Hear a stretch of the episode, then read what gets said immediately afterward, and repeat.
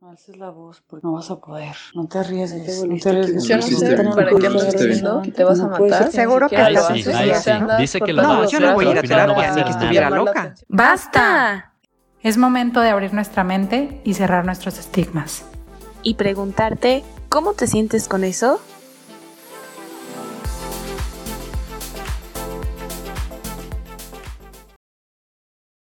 Bienvenidos a ¿Y cómo te sientes con eso? El podcast donde buscamos crear este espacio de diálogo para cuestionarnos ciertos temas de salud mental. Mi nombre es Juan Pablo Delgado y me acompañan Andrea Castellanos y Lorena Álvarez. Hola a todos, bienvenidos a este cuarto episodio de la tercera temporada. El día de hoy queremos hablar acerca de un tema que creo es muy relevante y son los trastornos de conducta alimentaria, porque al igual que todos tienen mucho estigma y hay muy, poco conocimiento acerca de estos. Sí, Andrea, creo que hay mucha desinformación acerca de estos trastornos de conducta alimentaria, que muchas veces por abreviar los psicólogos los conocemos como TCAs, por sus siglas, trastorno conducta alimentaria. Y para empezar a hablar acerca de estos trastornos, primero quisiera comenzar por definir qué es la alimentación, ¿no? Porque desde ahí partimos, ¿no? La alimentación en sí, a ver, la definición así de diccionario, de Wikipedia, no sé, la más básica, eh, nos habla acerca de que la alimentación es la ingesta de alimento, ¿sí? Por parte de los organismos para nutrirse, para proveer sus necesidades alimenticias, para conseguir energía, para desarrollarse. Entonces, la alimentación aquí nos habla de que simplemente es nutrirse eh, o ingerir alimento para cubrir ciertas necesidades corporales. Eh, hemos aprendido que hay algunos alimentos que sí nutren y otros que no nutren. Algunas cantidades que tenemos que, que comer de alguna manera, otras de otra. Necesitamos llevar una alimentación balanceada, comer, bueno, no somos expertos aquí en nutrición nosotros, pero me imagino que se tiene que balancear en carbohidratos, proteínas, grasas, etcétera. Y nos hablan mucho de esto eh, a lo largo de nuestras vidas, ¿no? De cómo llevar una alimentación saludable y balanceada. Y hablándolo desde este punto de vista, en sí, ¿quién de nosotros lleva una alimentación 100% correcta? Y empiezo con esto porque realmente entonces desde este punto de vista, todos podríamos tener una, un trastorno de conducta alimentaria o de alimentación, porque ¿quién se alimenta correctamente al 100%? Muchas veces nos comemos algo por antojo o algo por gusto y no simplemente por las necesidades alimenticias o por lo correcto nutricionalmente hablando. Entonces, si lo vemos desde esta perspectiva, pues todos comemos incorrectamente en algunas ocasiones. Y lo digo como introducción porque esto nos hace pensar que los trastornos de conducta alimentaria no tienen que ver al 100% solamente con la alimentación, sino con todas las conductas que giran en torno a esta. Porque, por eso les digo, si fuera solo la alimentación, todos comemos mal en algún momento. Pero no todos tenemos estos trastornos. Entonces, los trastornos de conducta alimentaria son un conjunto de enfermedades psiquiátricas complejas y multifactoriales que afectan principalmente a adolescentes y mujeres jóvenes y que tienen que ver con todas las conductas que giran en torno a la alimentación. La conducta tanto de búsqueda de alimento como de la misma ingesta, como lo dice la, palabra, la definición de la alimentación en sí, como lo que pasa también después de la alimentación, la culpa, los castigos, el sentirse mal por haber comido algo, el incluso provocarse vómitos por haberlo comido. Si me explico, entonces no es solo con trastorno de alimentación, sino de todas las conductas que giran en torno a estos temas. Y tiene que ver no solamente con, con esto, sino con todo el, el control que implica, ¿sí? por lo que podríamos clasificarlos mmm, tal vez dentro de los trastornos obsesivo-compulsivos más que en otro tipo de trastornos. ¿A qué me refiero con esto? Que tiene que ver más con una obsesión de estar pensando constantemente en la manera en que nos alimentamos y una compulsión, es decir, compensar con ciertas acciones para calmar nuestros pensamientos obsesivos acerca de cómo nos estamos alimentando. Entonces tiene que ver más con esto obsesivo compulsivo, con esta sensación de control, con estas conductas que giran en torno al antes y después de comer. Exactamente, Lore. Y esto eh, es todavía más relevante el hablar acerca de esta, de estas situaciones, de este diagnóstico como tal, de estos diagnósticos como tal, por la gran relevancia que, que le da la prevalencia, es decir, lo común que llega, que puede llegar a ser esto. Es decir, estoy, eh, estoy escaneando un poquito estas, las estadísticas mundiales de lo más amplio a lo más específico en nuestro país acerca de, de la presencia de estos, de estos trastornos. Y tengo que admitir, las, pues esta, los porcentajes son bastante preocupantes.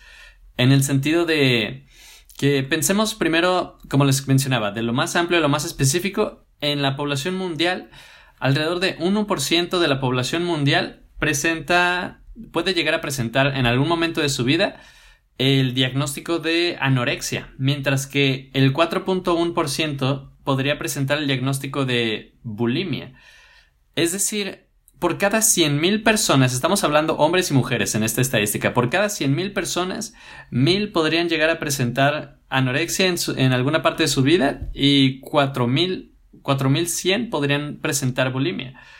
Yendo un poquito más hacia lo que vendría siendo Latinoamérica, estas conductas vienen Ah, vienen siendo generadas o vienen naciendo a partir de la edad en la que uno apenas está como formando su concepto, en el que está formando parte de un grupo, es decir, la adolescencia, donde se, como se podría decir que estamos más vulnerables a lo que las otras personas podrían pensar de nosotros, a de dónde podremos abstraer y apropiarnos de, de elementos de nuestro entorno para generar nuestro propio concepto.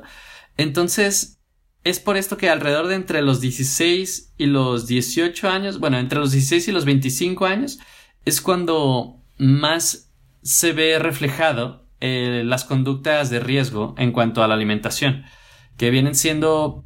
Esto explica también un poquito acerca de la causa o del el origen, el motivo de, de llevar a cabo esta, estas conductas, que es el el verse de alguna forma, el encajar en un en un estándar de belleza que vemos, que la verdad, más que vemos, que, que nos es bombardeado por todos los medios y al punto en el que se siente como una obligación el llegar a verse de cierta forma, el llegar a sentirse es más, es más por esta parte, el llegar a sentirse que se ve de cierta forma, porque a veces a veces el espejo nos podría engañar y es también aquí donde donde se genera donde uno donde uno podría tener esta motivación o esta idea de que está haciendo lo necesario, de que se empuja, se obliga a llevar a cabo estas conductas para llegar a este cometido. Un poquito más específico todavía, yéndonos a lo que viene siendo en México, alrededor de 22.000 casos se... Bueno, otra vez. Ah, yendo un poquito más específico a lo que viene siendo México, al año se registran alrededor de 22.000 casos de trastornos alimenticios, principalmente entre jóvenes de entre 13 y 18 años de edad. Destacan la anorexia nerviosa, la bulimia y comer compulsivamente, que afectan más a las mujeres que a los varones, que a los varones en proporción de 9 a 1. Es decir, por cada nueve mujeres que presentan un trastorno alimentario. ¿Alimentario? Ok, gracias.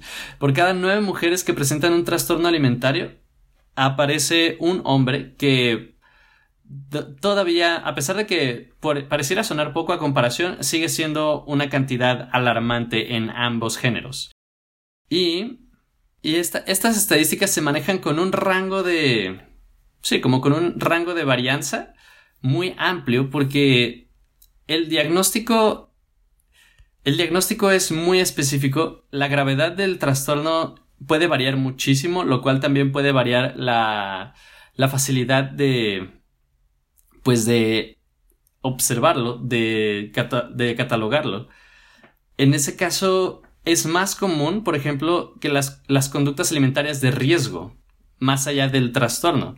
Es decir, uno puede presentar estas estas conductas que, que malamente son socialmente aceptadas en algunos casos, por lo cual la estadística en la población mexicana de, de, las principales, de los principales trastornos alimenticios que vendrían siendo anorexia, bulimia y trastorno por atracón, prevalecen entre 0.5% y hasta 3% de toda la población, sin hacer, ah, sin hacer ahorita catalogar eh, entre género o entre edades. Están súper fuertes todas estas estadísticas porque pues nos damos cuenta de que afecta esta problemática a más personas de las que a lo mejor podríamos imaginarnos, ¿no? Eh, tengo aquí también otras estadísticas que afectan no solamente en cuanto a los trastornos alimenticios, alimentarios. Eh, o sea, no solo es este trastorno el que afecta, sino que incluso luego puede hacer que se desarrolle otro trastorno mm, mental. Se calcula que el 10% de los jóvenes con anorexia y el 17% de los jóvenes con bulimia han intentado suicidarse. Entonces, además de estos trastornos de conducta alimentaria, también se van como tejiendo otros tipos de trastornos y llevan a, a estos acontecimientos tan graves como el suicidio. Entonces, bueno, ¿por qué hablamos de números? Porque solo así a veces aterrizamos en la gravedad de la problemática y en que tenemos que saber más acerca de estos trastornos de alimentación. Tenemos que saber cómo identificarlos, en qué consiste cada uno de ellos y cómo podemos ayudar a alguna persona cercana a nosotros que lo identificamos, porque si son tan grandes las estadísticas, seguramente más de alguno de ustedes que nos escuchan conoce a una persona o más de con que haya vivido situaciones parecidas. Entonces, ¿cómo podemos identificar este tipo de trastornos, Andrea? Pues bueno, mira, me parece súper importante lo que dice Juanpi de que a veces lo que vemos en el espejo no es realmente lo que es, porque creo que justo ahí residen muchos de los problemas de estos trastornos, que ya existe una distorsión de nuestra imagen que no nos damos cuenta y que creemos que lo que estamos haciendo va en pro de nuestra salud, cuando es todo lo contrario. Y pues claro, como tú dices, muchas veces tenemos que darnos cuenta o mencionar números para que las personas vean realmente la gravedad de la situación, porque si no es más fácil voltear la mirada y hacernos los sordos y pretender que no existe esta situación. Pero hablando ya como acerca de los trastornos como tal, existen varios, pero bueno, creo que los más conocidos son anorexia y bulimia los dejaré para el final, para primero hablar acerca de... ¿Cuántos trastornos son, Andrea? Pues mira, dentro del DSM, que es como lo que utilizan para poder evaluar los trastornos. ¿El manual diagnóstico? Exactamente. Hay seis, pero hay uno que nosotros quisimos incluir en esta categoría porque creemos que está como asociado con todo lo que tiene que ver con la alimentación a pesar de que está dentro de otra categoría. Entonces serían siete los que vamos a mencionar el día de hoy. Y bueno, creo que el primero es el menos conocido para la mayoría de las personas y se llama pica. Y prácticamente este es como una ingesta persistente de sustancias no nutritivas y podríamos pensar de que, ay, bueno, son chetos o cosas que las personas creen que no son nutritivas para, nuestro, para nuestra salud o para nuestra persona, pero no, son cosas como tierra o cosas que no son comida. Y bueno, no es lo mismo obviamente que un niño pequeño pues cuando esté jugando se meta cosas a la boca a que ya una persona adulta o un adolescente lo haga. Tiene que persistir por al menos un mes y bueno, lleva a que la persona tenga problemas en el sistema digestivo, por lo mismo de que pues está ingiriendo cosas que no debería, porque en este caso sí es un no debería.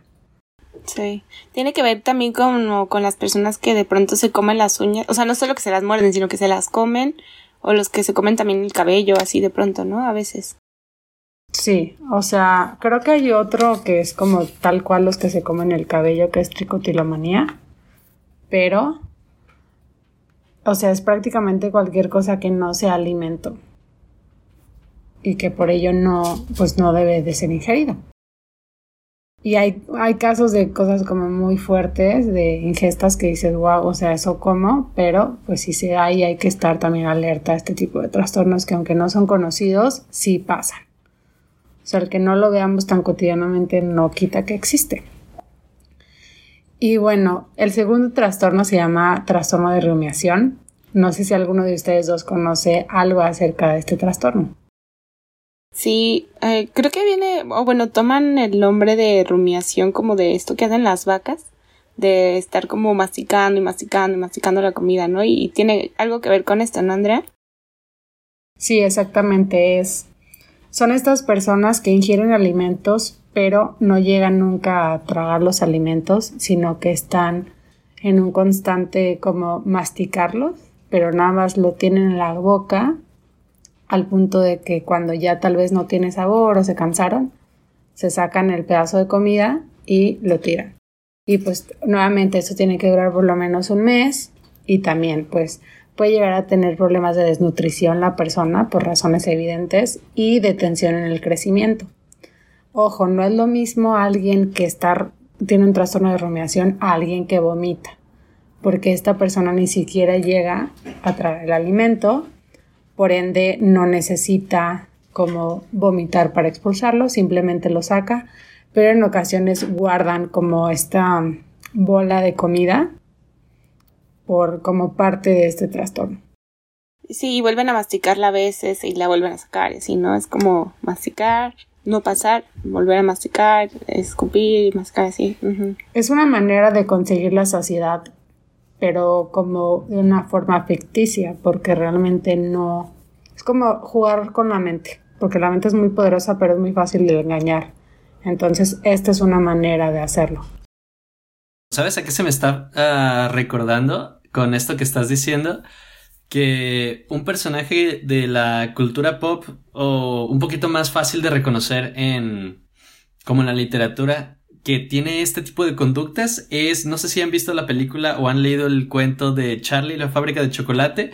Hay un personaje llamado Violet Beauregard, que ella es la niña con el récord mundial de tener más tiempo goma de mascar en su boca y es algo que hace obviamente más de un mes porque literalmente lo lleva practicando. Puede, de hecho, en la película llegan a decir que dura hasta cuatro meses con la misma goma de mascar sin comer otra cosa. Así que para hacernos como una, una imagen más gráfica, más, más fácil de visualizar acerca de cómo se vería este, este trastorno, este me parece que es un ejemplo idóneo. Súper, sí, sí me acuerdo. Que, que se pone el chicle aquí atrás, ¿no? En la película. sí. Es lo que te iba a preguntar, Andrea, que si el chicle contaría como dentro de este trastorno de rumiación. No, realmente es como alimento como tal. Bueno, corríjanme si estoy mal, pero según yo no, ¿eh? Pero sí pasa, o sea, que así como dices que la chava se ponía, la niña se ponía el chicle aquí, y aquí me refiero para los que no nos ven atrás de la oreja. Sí, sí, perdón. Pero pueden guardarlo en, en, su bolsillo y cosas así, o sea, sí, sí lo guardan, pero no, un chicle no convierte esto en un trastorno de rumiación. Sí, no necesariamente cuando hay, o sea, cuando hay alimentos y comen chicle de vez en cuando, pues no, pero cuando el chicle es lo único que ingieren y todo el tiempo están constantemente con el chicle y no hay otro alimento, creo que sí sería considerado, ¿no? De rumiación. Más bien creo que sabes cuándo se da esto, digo, metiéndonos un poquito en otro trastorno, en la anorexia. En la anorexia es mucho que suplen los alimentos por un chicle, pero un chicle sin azúcar. ¿Por qué? Porque cuando tienes hambre y comes un, o sea, tienes un chicle en la boca, como que hay cierto modo te distraes. Y, pero ojo, o sea, también se lo piensan porque tiene calorías. Entonces, más bien lo podrías ver más en la anorexia que en la rumiación. Y bueno, ahora que ya cambiamos a la anorexia, aunque iba a ser de los últimos, Juanpi, Lore, saben, digo, es más de los, de los más conocidos, entonces saben un poquito acerca de o mucho de qué trata este trastorno? Sí, un poco. a, a, gran, a, grandes a grandes rasgos, lo que conozco de la anorexia es que la... Mm, ¿Cómo decirlo? El tren de pensamiento que predomina en, esta, en este trastorno es el miedo a, a perder un cuerpo delgado o a, lucir como un cuerpo más, más carnoso, con mayor peso, con sobrepeso. Entonces, este, este miedo genera conductas para evitar comer. Y estas conductas pueden ser varias. Por ejemplo, desde la con desde esta parte de evitar comer de plano. Si no puedes evitar comer porque eh, una de estas personas puede sentir la presión social de ya sea de sus familiares o de sus amigos, algo que me ha tocado ver es que están en la mesa donde todos están comiendo y lo que suelen hacer es partir y partir la comida. Y entonces cuando van a tomar un bocado hacen un comentario, regresan el bocado al plato y siguen partiéndolo y partiéndolo. Y como lo están juntando en pedazos más pequeños pareciera que comieron algo. Entonces la, la red de apoyo no se da cuenta de esto y puede dejarlos ir después de una comida donde ellos realmente no consumieron algo. Sí, yo ubicaba la anorexia nada más como no comer, pero creo que incluye mucho más que no comer. Sí, o sea, prácticamente la anorexia, como dice Juanpi, tiene este pensamiento, la persona tiene este pensamiento de un miedo irracional a subir de peso. O sea, más que tener como un cuerpo grande o algo así, es prácticamente subir de peso, pero hay una distorsión de la imagen. Entonces, a pesar de que alguien externo lo pueda ver como una persona delgada, esa persona se ve grande ante sus ojos, grande subjetivamente realmente, y por lo general tienen un índice de masa corporal menor a 17.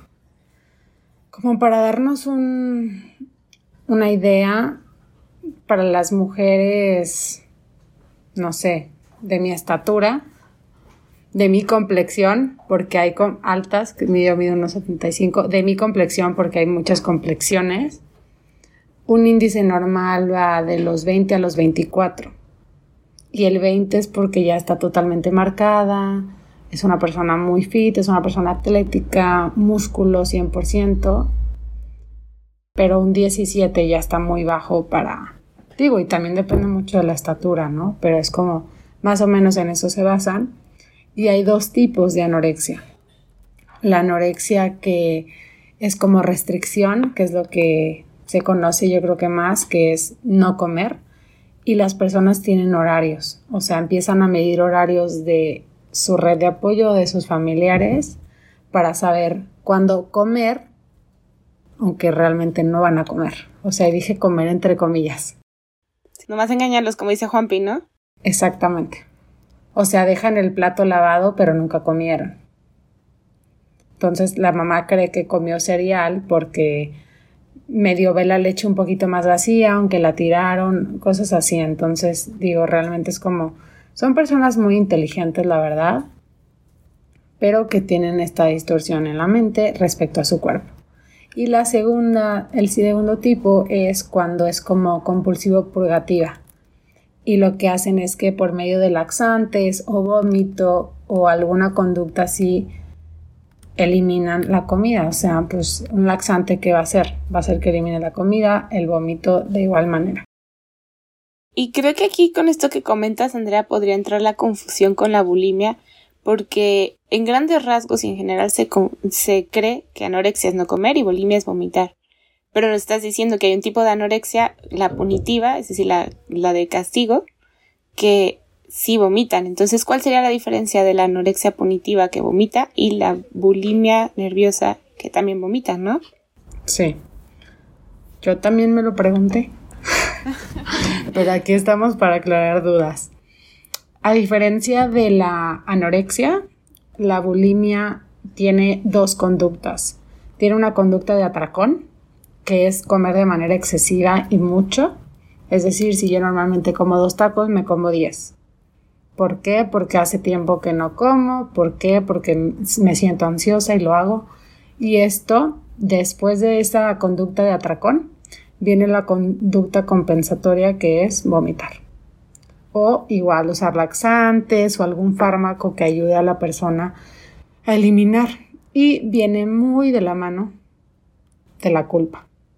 Realmente es, está muy marcado este trastorno y bueno, casi todos los de este como, como el de este grupo por la culpa, pero aquí es atracón por desesperación o ansiedad que lleva a la compulsión de o sea, vomitar. Y bueno, la anorexia, como les mencioné ahorita, realmente se restringen mucho los alimentos. Entonces, no hay un atracón como tal. Esa sería la diferencia. Y bueno, lo que es muy importante, que al menos yo tenía una idea errónea, ustedes me dirán si era igual para ustedes. Se cree que una persona anoréxica y una persona que tiene bulimia, o más bien, cortemos eso. Se cree que una persona que tiene bulimia o anorexia está en los huesos y está súper delgada. Y se da mucho con la bulimia que puede ser una persona que tiene el peso normal o que inclusive tiene sobrepeso. O sea, realmente creo que la gente cree que a alguien que tiene este trastorno se le ven las costillas y se ven sus huesos y no es así. Sobre todo en la bulimia pueden ser personas que ante los estándares de la sociedad se ven normales, porque volvemos a lo mismo, esa normalidad es meramente subjetiva. Sí, cierto, no lo había pensado, realmente cuando tenemos esas palabras, esos trastornos en la mente, nos imaginamos, como dices, alguien ya en los huesos. Y no necesariamente, sí, cierto. Qué fuerte, no lo había pensado y, y eso lo hace más difícil de identificar porque no todos llegan a ese extremo. Entonces, si los vemos a lo mejor entre comillas gorditos y bonitos, pensamos, ah, pues no ha de tener esos problemas, ¿no? Pero una persona con el peso ideal o con sobrepeso también puede presentar este tipo de síntomas. Wow, no lo había pensado. sí, completamente. Ahorita, ahorita que dices esto, Andrea, me recuerdas a que esto también podría ser comúnmente visto en el ámbito deportivo. Por ejemplo, las personas ya sé que practiquen alguna, alguna disciplina en la que sea importante mantener cierto peso para ser parte de una liga, podrían, uh, podrían reflejar este tipo de conductas para mantenerse en ese rango específicamente e incluso dependiendo de las presiones que reciban ya sea de su entrenador o ya sea de pues de las personas que están a su alrededor podría causarles este miedo como mencionaste en la anorexia este miedo de subir de peso porque entonces competirían con personas mucho más aptas que ellos, por ejemplo, hablando de un boxeador que tiene que mantenerse entre 60 y 63 kilos, obviamente va a tener más ventajas al pesar 62.9 kilos, porque va a tener más musculatura, va a ser más fuerte. Sin embargo, si aumenta a 63.1, se va a enfrentar contra personas que podrían pesar hasta 65 kilos, lo cual es un reto completamente Ah, fuera, fuera de lo que están acostumbrados. Y a pesar de que de ahí nazca también un poquito el miedo, quizás pueden ser cegados por, por las presiones o por los comentarios que pueden recibir, como había comentado, de los entrenadores, de la familia. Y esto se interioriza y a final de cuentas podría estar generando este tipo de conductas. Claro, y, y eso que, que dices, pues nos hace ver que estos trastornos también se pueden encontrar en personas, entre comillas, completamente funcionales, ¿no? Que aparentemente lo hacen hasta por un, una profesión, como dices, Juanpi, un deporte, pero no vemos el trastorno que está de fondo de todo eso y, y que realmente puede afectar a la persona. Y por eso decimos que son trastornos multifactoriales, porque no es una sola cosa que los origina, sino que incluso a veces hasta la misma profesión, las mismas necesidades de a lo que se dedica, hace que caigan este tipo de conductas alimentarias mm, trastornadas. Entonces, eh, pues sí, es, es más común de lo que creemos y no es solo esa imagen que tenemos de la niña flaca en los huesitos, sino que cualquier persona puede vivir un trastorno de este tipo. Claro, y justo ahorita que dicen que lo podemos ver, ¿no? En ámbitos que, pues, de personas que, como dice Juanpi, si eres boxeador y te conviene estar en cierto peso, o personas, como dice Lore, aparentemente funcionales.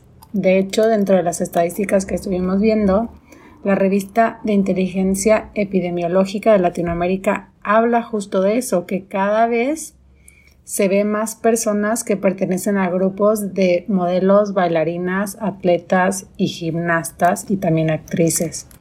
Porque es tan tanto lo que se les pide a nivel rendimiento y, y rendimiento no solo que sean buenos en su deporte, sino también como cierta estética, Por ejemplo, me vienen mucho a la mente las gimnastas y las bailarinas, ¿no? ¿Por qué? Porque ante los ojos del mundo se tienen que ver estéticamente bien. Entonces no solo es que te destaques en tu deporte, sino que te veas bien también. Entonces creo que la industria del modelaje y del deporte muchas veces, consciente inconscientemente, lleva a las personas poquito a poquito empujándolas a estos trastornos, a pesar de que sean multifactoriales, sí juega un peso muy fuerte. O sea, yo imagínate a alguien que va a representar a su país en las Olimpiadas, pues es un peso enorme, ¿no? Estás representando a tu país ante todo el mundo. Y creo que a veces no nos damos cuenta de lo sensibles que son los temas y lo fácil que es caer. O sea, yo siempre he dicho que la delga, o sea, la línea es delgadísima entre entrar a una dieta y comenzar un trastorno. ¿Por qué? Justo hace nada les comentaba a Juan Pillalori que está muy de moda esta dieta de ayuno intermitente. Mucha gente la hace, hay gente que investiga, hay gente que no. Pero hay una comparación de esa dieta con la anorexia. Y la única diferencia que había era algo así como el tiempo de ayuno, porque en la derecha estaba esta dieta y en la izquierda estaba el trastorno de anorexia. Y decía... Cuéntanos un poquito más. Ay, perdón, cuéntanos un poquito más cómo es esta dieta para los que no conocen en qué consiste. Ok, la dieta de ayuno intermitente no te voy a decir que soy experta porque te mentiría, pero se trata de ayunar alrededor de, de 12 a 15 horas más o menos. Obviamente la mayoría de este tiempo estás dormido, pero las personas eh, terminan de comer pon a las 6, 7 de la noche y comen al día siguiente hasta 15 horas después. Ahora, en el tiempo que tengan para comer, se supone que pueden comer lo que se les antoje y teóricamente esto ayuda a que cuando está, no recuerdo bien exactamente qué es lo que pasa en el metabolismo, que hace que quemes grasa de manera más fácil aparentemente, ¿no? Pero bueno, entonces te ponen estos cuadros, ¿no? Y dice ayuno y anorexia. A la derecha en el ayuno dice ayunar de 12 a 15 horas. Anorexia, ayunar el mayor tiempo posible. Ayuno, tomar agua si tienes hambre. Anorexia, tomar agua si tienes hambre. Ayuno, si ya no aguantas, come un chicle sin azúcar. Anorexia, si ya no aguantas, come un chicle sin azúcar. Y así unos 4 o 5. Entonces, hay que checar también a veces porque estas dietas nuevas, porque cada vez la industria de las dietas nos da más y más y más, realmente no está ocultando un trastorno. Checar en digo, si tienes hijos en tus hijos, checar tú también si no te estás engañando con esas cosas y checar a las personas cercanas, ¿no? Porque esa dieta se te puede ir de las manos, sinceramente.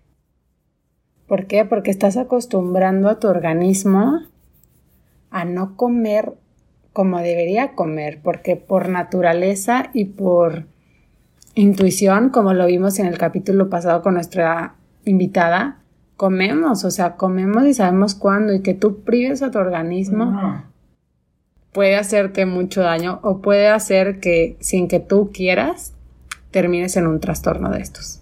Entonces hay que ser bien cuidadosos con esas líneas tan delgadas que hay. Sí, sí, wow, no inventes. Oye, pero nos faltaban otros tres trastornos de describir, ¿verdad? Ya para ir cerrando con las recomendaciones. Sí, me los voy a echar rápido. Bueno, y son muy parecidos, se van a dar cuenta muchos trastornos. Otro trastorno es el de atracones, que como lo dice su nombre, prácticamente es episodios recurrentes de atracones. Si no saben qué es un atracón, como les mencioné, es comer unas cantidades inmensas de comida de acuerdo a lo que tú normalmente comes, porque cada quien come diferente, obviamente. Es un volumen excesivo y hay una pérdida de control, pero no hay conductas compensatorias a diferencia de la bulimia. Entonces ahí es donde cambia. Y estos deben dar entre 3 y 6 meses más o menos. Porque... Y los atracones son entonces así como desesperados, ¿no? O sea, de comer, comer, comer por ansiedad. Sí.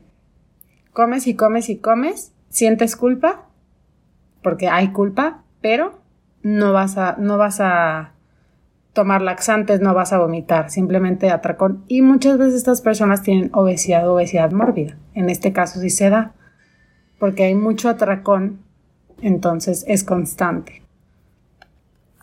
Y bueno, no es un atracón de brócoli.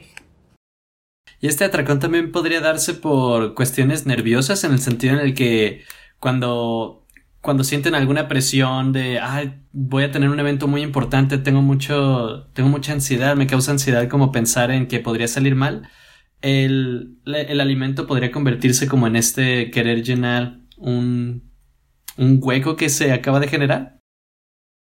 Claro, es que, o sea, realmente los trastornos y las conductas no se dan por la comida como tal, o sea, van más allá, van de querer controlar y no poder controlar nada más que tu comida, tener miedo y sentir que eso es lo único que puedes como controlar y medir.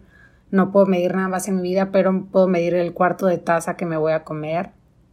No puedo tener nada más en mi vida, pero puedo tener cinco hamburguesas. Si me explico, o sea, van, la gente cree que tienen que ver con la comida, pero creo que tienen todo que ver, o sea, con todo que ver, menos con la comida como tal. O sea, tienen como de fondo muchas cosas. Y bueno, para ya ir cerrando y que mis amigos aquí nos digan las recomendaciones. Otro de los trastornos que creo que se da mucho en la sociedad desde mi punto de vista es el dismórfico corporal y es prácticamente que tienes una preocupación excesiva por uno o más defectos o imperfecciones percibidas en tu cuerpo, pero que para los demás no son observables o no, no tienen gran importancia. Y bueno, esto es que tienes a maximizar lo que sea que no te gusta de tu persona y casi siempre lleva a un procedimiento de cirugía, pero a pesar de ello siguen sin estar conformes. También creo que entra en esta parte la vigorexia, ¿no? Del no estar conforme también con el tamaño o la fuerza del cuerpo y querer más y más y más músculo. Entonces se generan también ciertas conductas compensatorias, desadaptativas, de hacer más ejercicio, más ejercicio, comer, no sé, proteínas o realmente no sé qué es lo que comen para desarrollar músculo, pero... Pues eh, eh, va mucho de inyectarse, sobre todo. E inyectarse, ajá, también. Sí, sí. Y, y, que al final sigue siendo una alteración de la imagen corporal, como decías, ¿no, Andrea? Que justo en, este, en eso consiste este trastorno. De la imagen hacia la delgadez o hacia lo ancho, lo fuerte, el tamaño grande, pero em, marcado pues en los músculos. Creo que en resumen podríamos decir que estos trastornos tienen como varios factores, ¿no? Uno, la culpa. Dos, que hay un poco control de impulsos, que es lo que lleva a las personas a las conductas que tienen. Muchas veces motivado por la ansiedad, como decía Lore, a veces hay una dualidad de trastornos no detectados y esto lo vuelve más complejo. Y tres, yo diría que los excesos.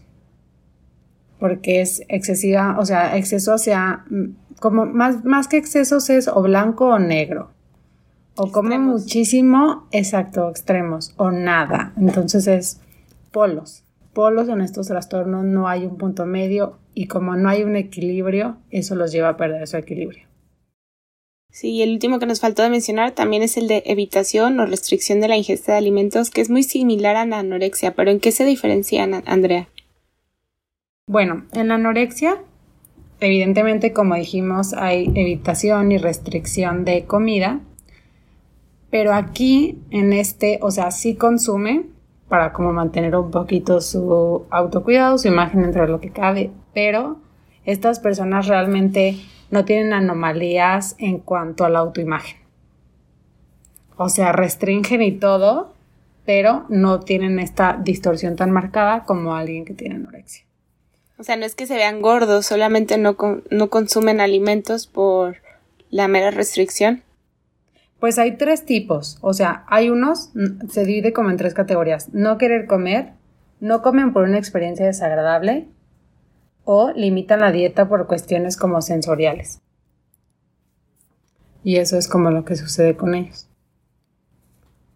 No sé si se entendió la diferencia entre anorexia y... Sí, sí, que la anorexia tiene que ver más con el peso, con la imagen corporal, la autoestima, la culpa y demás. Y este más con el alimento, con la sensación, con el momento de comer, con todo esto otro, ¿no? Y ahorita que terminas diciendo 10, palomita. y ahorita que terminas diciendo que con estas personas o con ellos me hace pensar en cómo muchas veces hacemos uso del lenguaje para hablar de este tipo de trastornos y que muchas veces confundimos el trastorno y los síntomas y las conductas con la etiqueta que les ponemos a las personas. Y muchas veces en vez de decir una persona con anorexia, una persona con bulimia, una persona con síntomas de tal trastorno o una persona con tal enfermedad, estigmatizamos, etiquetamos y juzgamos malamente a veces y decimos es una persona anoréxica o simplemente decimos la anoréxica, el bulímico y le quitamos como su condición de persona por ver solamente al trastorno. Y desde aquí yo creo que podemos ir pasando las recomendaciones en, en el fijarnos en la persona, en que mm, el tener estos síntomas no te hace a ti o a la otra persona simplemente eso y ya si no te limita a ser anoréxico, a ser bulímico, es una persona con ese tipo de síntomas, con ese trastorno, con ese diagnóstico, pero tu diagnóstico no te define. Entonces, creo que por ahí podemos comenzar en las recomendaciones, ¿no? En el, si por algo identificas alguno de estos síntomas, estos trastornos, mm, no te etiquetes a ti mismo y no dejes que ese, ese diagnóstico, esa etiqueta te pese de más en la vida, sino que recuerda que es una persona y eso es simplemente una parte de tu vida. Y hay un montón de otras partes en las que te puedes agarrar y que puedes rescatar esa otra parte con la que no estás conforme. Sí, completamente. Y también esto nos ayuda también a recordar que eh, todo el tiempo somos personas en formación. Entonces, el pedir ayuda, ya sea por esta o cualquier otra situación que uno sienta que no pueda sobrellevar por sí solo o por sí sola, es totalmente válido el buscar el apoyo de las personas, ya sea de las que más confianza le tengas, o en especial pensemos en las personas que, que se dedican a tratar con este tipo de trastornos, con los profesionales ideales. Es decir, no, aquí no estamos hablando ni de buenos ni malos, ni, sí, aquí no estamos hablando ni de buenos ni malos, estamos hablando acerca de, pues, personas que nos podrían ayudar eh, cuando nosotros nos sentimos en una situación en la que no nos estamos sintiendo bien o podríamos sentirnos mejor. Así que, así como menciona Lore, no somos nuestro diagnóstico, no somos el trastorno, no somos el problema. Sin embargo, si sentimos que necesitamos el apoyo de alguien más, tener la confianza de que podemos buscar este apoyo sin ningún miedo a que nos vayan a apuntar con el dedo, a que nos vayan a estigmatizar, porque no se trata de esto, se trata de buscar nuestro bienestar. Y a con esto me refiero a, pues, nuestro mejor estado de salud de manera integral, desde salud física, salud mental y salud emocional, y todo lo que se nos ocurre, todas las esferas que nos conforman como personas. Y me parece que estos trastornos alimenticios son, como vimos, por las estadísticas tan relevantes y por lo que puede llegar a afectar todavía tan importantes el, el, el buscar apoyo en cuanto sintamos que, que se sale de nuestras manos. Y muchas veces es difícil, sobre todo en estos trastornos, que uno mismo lo llegue a identificar. Por eso es que nos toca a todos ponernos las pilas de estar al pendiente de los demás, de preguntarles, de observarlos y si llegamos a ver también alguna de estas conductas o síntomas en alguien cercano a nosotros, ya sea amigo, amiga, familiar, hermano, hermana, mamá, papá, hijo, hija, em, estar al pendiente y y ayudarlos a pedir ayuda, porque muchas veces dentro de, dentro de este trastorno no se da cuenta la persona que está viviendo este trastorno o que sus conductas que está realizando no son las más adaptativas. Entonces, eh, ¿cómo hacerle si tenemos a alguien conocido que está viviendo un trastorno de conducta alimentaria, primero que nada también, como lo decíamos hace rato, cuidar nuestro lenguaje, no etiquetar, no estigmatizar. Y en segundo lugar, pues buscar ayuda, porque, como dices Juanpi, a veces las situaciones nos rebasan y sobre todo en este tipo de situaciones que tienen que ver con la alimentación, con el cuerpo, con nuestro estado de salud, lo más importante y lo primero siempre va a ser ayudar a la persona a que no se muera, porque hay veces que estos trastornos son tan intensos, tan fuertes, que las personas están en sus huesos a punto de una desnutrición total y no se dan cuenta. Entonces, lo primero que hay que hacer es restablecer el estado de salud de la persona y si es necesaria la hospitalización, animarnos a una hospitalización, ya sea en un hospital general, un hospital de salud mental. Hay clínicas también especializadas en este tipo de trastornos y no tenerle miedo pues a ese pedir ayuda también como en un internamiento, porque muchas veces es lo más adecuado para este tipo de trastornos y no tanto por el hospital en sí, sino también por el tratamiento integral que pueden recibir dentro de estas, estas instituciones. Entonces, eso sería lo más importante con este tipo de trastornos, que se reciba un tratamiento integral. Un psicólogo, un psicoterapeuta, un nutriólogo, un médico, un dentista incluso, que estén todos trabajando en conjunto para ayudar a la persona a restablecer su estado de salud y una vez que está fuera de peligro de muerte, empezar a trabajar la parte como más conductual, emocional, familiar. Entonces, para este tipo de trastornos también eh, sirven mucho los modelos de psicoterapia cognitivo-conductual, los modelos de psicoterapia familiar y las psicoterapias de grupo, porque las personas con este tipo de síntomas o de trastornos pueden encontrar en el grupo una manera de salir adelante, de apoyarse y de darse cuenta de que no son los únicos que están atravesando estas sensaciones, estas emociones, estas situaciones. Entonces, bueno, eso en general, tratamiento integral, hospitalización si es necesario. Hay también algunas instituciones que manejan tratamientos de días para que no sea necesariamente un tratamiento residencial, es decir, tratamiento que vaya nada más de la mañana, a la tarde, no sé, sin la necesidad de que viva o duerma en ese hospital, en esa institución. A lo mejor en México estamos un poquito más atrasados con ese tipo de instituciones de tratamientos de días, pero em, por ahí les dejaremos también recomendaciones de instituciones en específico en nuestras redes sociales para que las chequen y si tienen alguna persona, algún conocido con este tipo de problemáticas, con gusto los ayudamos a derivarlos con el mejor experto que los pueda tratar. Claro, Lore, y creo que adicional a todo esto que es sumamente importante, también hay que recordar lo que hemos dicho en cada capítulo y es la autocompasión. Hay que ser muy autocompasivo con nosotros y creo que también no castigarte. No castigarte si te pasó esto, no creer que tu valía ha disminuido como persona, porque no es así. Como dice Lore, no, e, o sea, no eres el trastorno. Eso no te define como persona y también si eres hermano, papá, amigo, novia, novia de alguien que lo pasó, no te castigues y creas que es tu culpa. Porque es algo multifactorial, es algo que va más allá de simplemente una situación, o sea, realmente hay químicos en el cerebro que juegan un rol importante en estos trastornos. Entonces, yo diría no culpabilizarte como persona ya sea si tú lo estás viviendo o si alguien cercano a ti y nuevamente autocompasión hacia ti y hacia la persona que tengas cercana a ti si es que está viviendo esto. Sí, súper. Y también hablando acerca de estas personas cercanas, es una parte muy importante de la recuperación de estos trastornos y las redes de apoyo. Digo, de todos los trastornos en general, pero sobre todo este tipo de trastornos, redes de apoyo, pero que que realmente estén, que realmente se preocupen, que realmente em, entren como en esta interacción, en esta dinámica de búsqueda de recuperar la salud, no tanto como en el modo persecutorio de estarle diciendo come, come, come, porque a veces mientras más le dices al otro come, menos va a comer.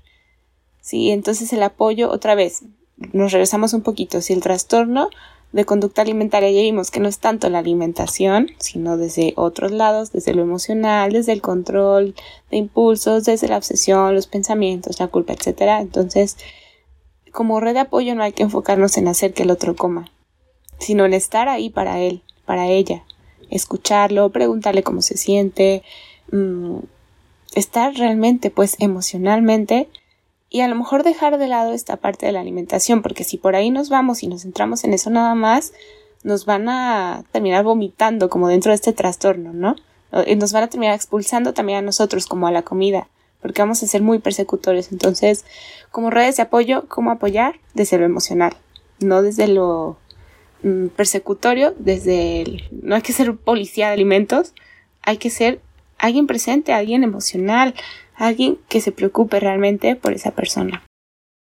Nada más que quisiera hacer hincapié en esto que dices, Lore, de acompañar a la persona con una actitud de, cuidado, con una actitud de respeto por, por el otro, en el sentido de, de es que quiero que estés bien, más allá de no quiero que estés mal, porque este no querer que esté mal va a tener, posiblemente va a hacer que uno actúe de una forma más imperativa, en el sentido en el que obligar o decir qué hacer.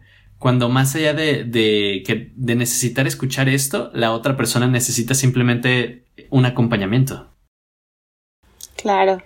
Entonces, eh, cuéntanos tú también, tú que nos escuchas, tú que nos ves, cuéntanos si te ha pasado a ti, le ha pasado a alguien cercano, ahora que nos escuchas, identificas que alguno de estos síntomas que, que mencionamos te estás por ahí identificando con estos, cuéntanos por ahí en nuestras redes sociales, entramos en contacto. Nos encuentras en Facebook y en Instagram, arroba y cómo te sientes con eso, en Twitter, arroba y cómo te sientes guion bajo, y cuéntanos por ahí. ¿Y qué pasa con los trastornos de conducta alimentaria? Nos vemos. No voy a decir